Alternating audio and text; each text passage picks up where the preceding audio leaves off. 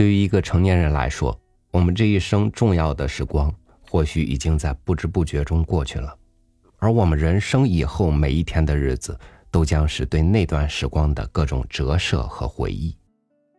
所以，儿童节是孩子们的节日，同时也是我们每个大人的节日。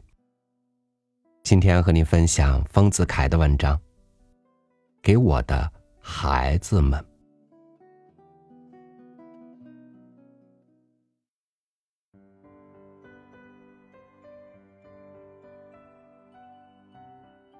我的孩子们，我憧憬于你们的生活，每天不止一次。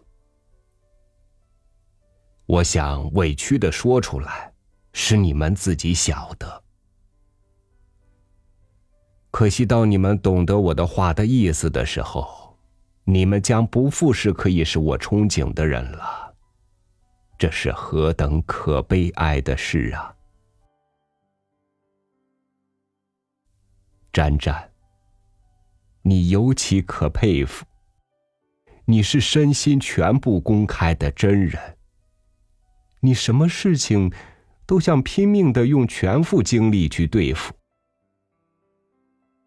小小的失意，像花生米翻落地下，自己嚼了舌头了，小猫不肯吃糕了，你都要哭得嘴唇翻白，昏去一两分钟。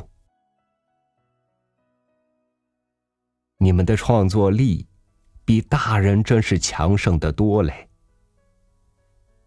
沾沾，你的身体不及椅子的一半却常常要搬动它，与它一同翻倒在地上。你又要把一杯茶横转来藏在抽斗里，要皮球停在壁上，要拉住火车的尾巴，要月亮出来。要天停止下雨，在这等小小的事件中，明明表示着你们的弱小的体力与智力不足以应付强盛的创作欲、表现欲的趋势，因而遭逢失败。然而，你们是不受大自然的支配、不受人类社会的束缚的创造者，所以。你的遭逢失败，例如火车尾巴拉不住，月亮呼不出来的时候，你们绝不承认是事实的不可能，总以为是爸爸妈妈不肯帮你们办到，同不许你们弄自鸣钟同利，所以愤愤的哭了。你们的世界何等广大！你们一定想，中天无聊的伏在岸上弄笔的爸爸，中天闷闷的坐在窗下弄引线的妈妈，是何等无气性的奇怪的动物。你们所视为奇怪动物的我与你们的母亲，有时确实难为了你们，摧残了你们。回想起来，真是不安心的很。阿宝，有一晚，你拿软软的新鞋子和自己脚上脱下来的鞋子给凳子的脚穿了，袜立在地上，得意的叫阿宝两只脚，凳子四只脚的时候，你母亲喊着我穿了袜子，立刻请你到藤榻上，动手毁坏你的创作。当你蹲在榻上注视你母亲动手毁坏的时候，你的小心里一定感到，母亲这种人何等煞风景而野蛮吧？软软，你常常要弄我的长风，你常常要弄我的长风羊毫，我看见了，总是无情的夺脱你。现在你一定轻视我，想到，你终于要我画你的画集的封面。最不安心的是，有时我还要拉一个你们所最怕的露露莎医生来，叫他用他的大手来摸你们的肚子，甚至用刀来在你们臂上割几下，还要叫妈妈和曼姑擒住了你们的手脚，捏住了你们的鼻子，把很苦的水灌到你们的嘴里去。这在你们一定认为是太无人道的野蛮举动吧？孩子们，你们果真抱怨我，我倒欢喜。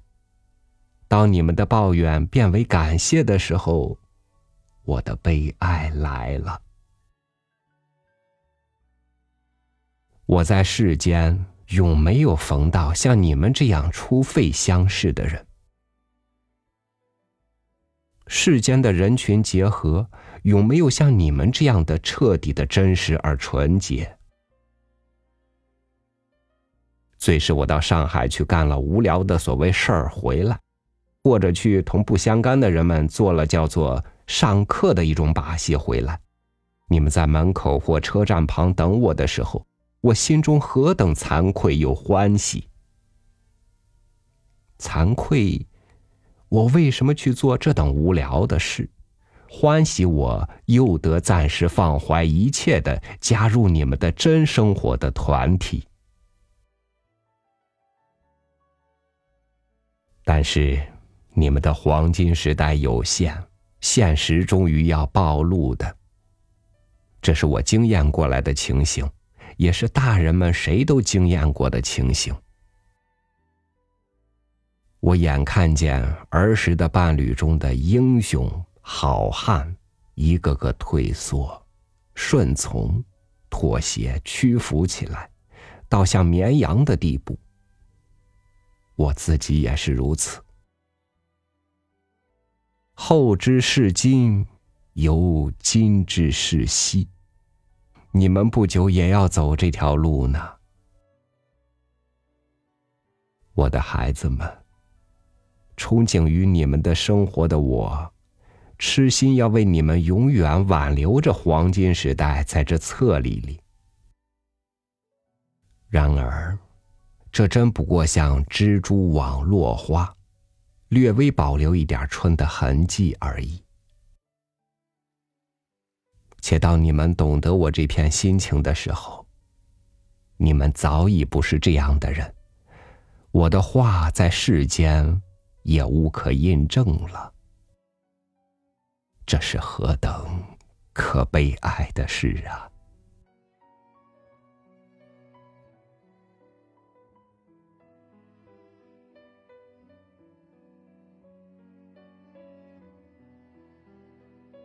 时无重至，花不再扬，每一点时光都珍贵无比。去年我祝愿所有的人儿童节快乐。那今天呢，我想把成年人从这份祝福里先摘出来，祝愿所有的小朋友节日快乐，健康愉快的成长学习。那大人们呢，希望大家能够懂得从童年里真正的走出来，找到属于你的成人的风景。感谢收听陪伴，三六五读书微信公众号为你准备了更多好文章，快去看看吧。我是朝宇，祝您。晚安，拜拜，明天见。